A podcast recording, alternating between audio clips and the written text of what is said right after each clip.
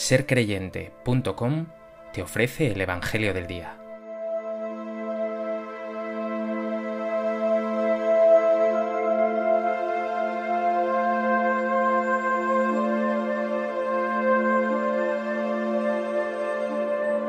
Del Evangelio de Juan. En aquel tiempo dijo Jesús a sus discípulos, Yo soy la verdadera vid, y mi Padre es el labrador. A todo sarmiento que no da fruto en mí lo arranca, y a todo el que da fruto lo poda, para que dé más fruto. Vosotros ya estáis limpios por la palabra que os he hablado. Permaneced en mí y yo en vosotros. Como el sarmiento no puede dar fruto por sí si no permanece en la vid, así tampoco vosotros si no permanecéis en mí. Yo soy la vid, vosotros los sarmientos. El que permanece en mí y yo en él, ese da fruto abundante, porque sin mí no podéis hacer nada. Al que no permanece en mí, lo tiran fuera como el sarmiento y se seca. Luego los recogen y los echan al fuego y arden. Si permanecéis en mí y mis palabras permanecen en vosotros, pedid lo que deseáis y se realizará. Con esto recibe gloria mi Padre, con que deis fruto abundante, así seréis discípulos míos.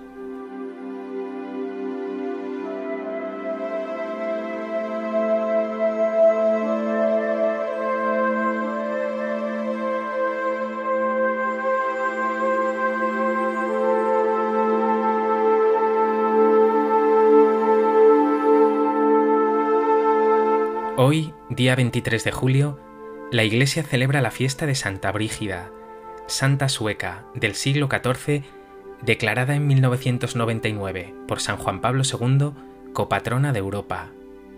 Es patrona de Europa junto a San Benito de Nursia, San Cirilo y San Metodio, Santa Catalina de Siena y Santa Teresa Benedicta de la Cruz.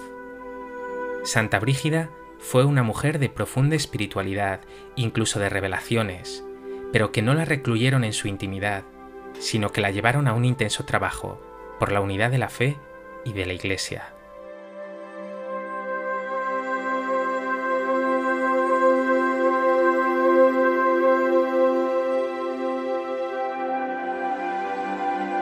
A propósito de esta fiesta de Santa Brígida, me gustaría compartir contigo tres reflexiones. En primer lugar, quiero acercarme brevemente a la figura de Santa Brígida, ahora especialmente a la primera etapa de su vida. Nació en el año 1303. Era hija de una noble familia sueca, muy cercana a la casa reinante. Muy joven se casó con Ulf, gobernador de una importante provincia del reino de Suecia. El matrimonio duró casi 30 años hasta que su marido murió. Nacieron ocho hijos, la segunda de las cuales, Catalina, es venerada como santa todo un signo de la educación cristiana que Brígida dio a sus hijos. Convirtió así su familia en una verdadera iglesia doméstica. Junto con su marido, adoptó la regla de los terciarios franciscanos y practicaban con generosidad obras de caridad, incluso fundaron un hospital.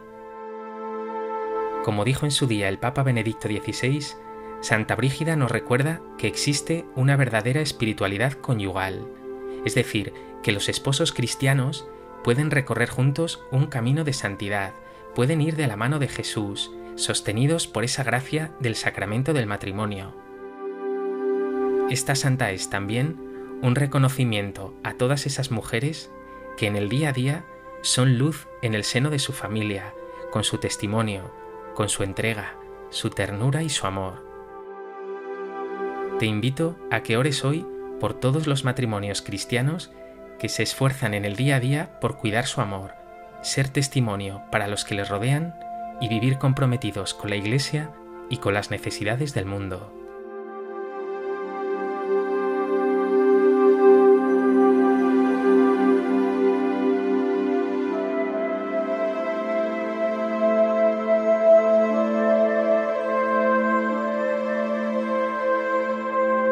En segundo lugar, quiero acercarme ahora a la segunda etapa de la vida de Santa Brígida.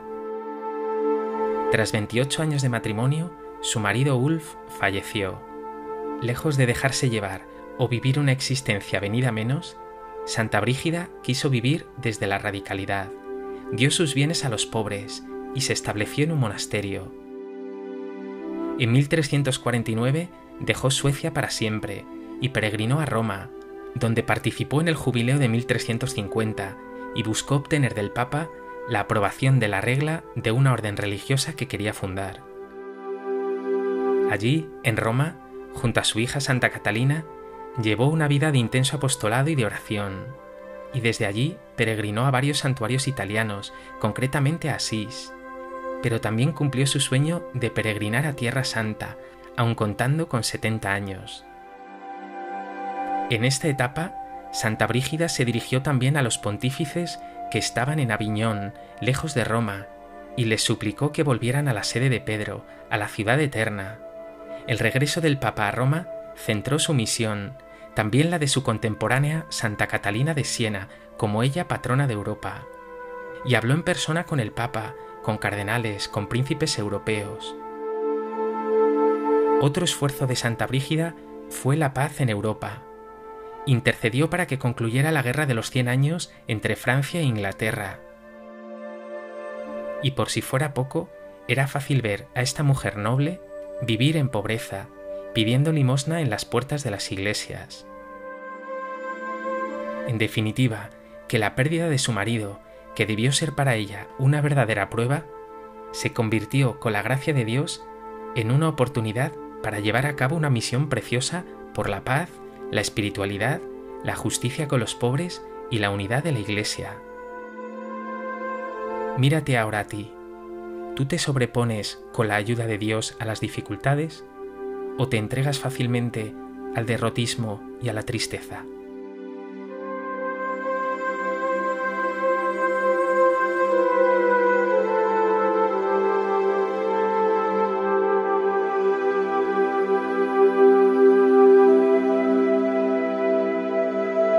Tercer lugar, Santa Brígida es conocida por sus revelaciones divinas, que la acompañaron buena parte de su vida.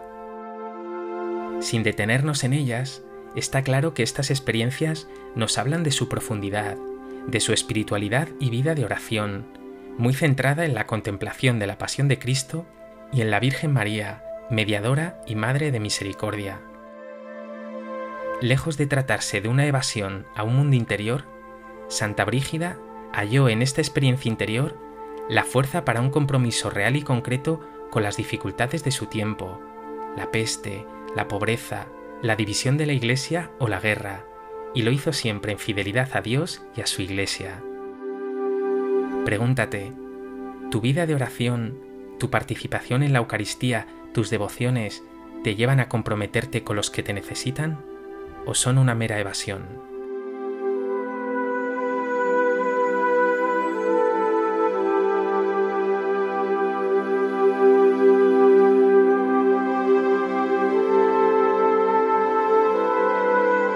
Pues que en esta fiesta de Santa Brígida su mensaje de unidad, de paz y de solidaridad nos aliente para ser nosotros luz en nuestra Europa, también atravesada por secularismo, materialismo, egoísmo e incluso odio.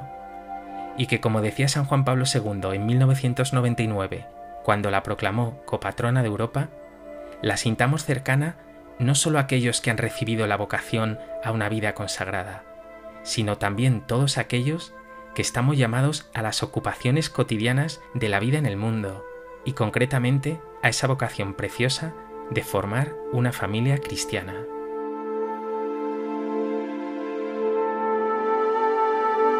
Señor Jesús, que como Santa Brígida sepa yo también, en medio de mi cotidianidad, vivir muy unido a ti en la oración y también unido a mis hermanos en la solidaridad, y que como ella, trabaje también con palabras y obras por la unidad y por la paz.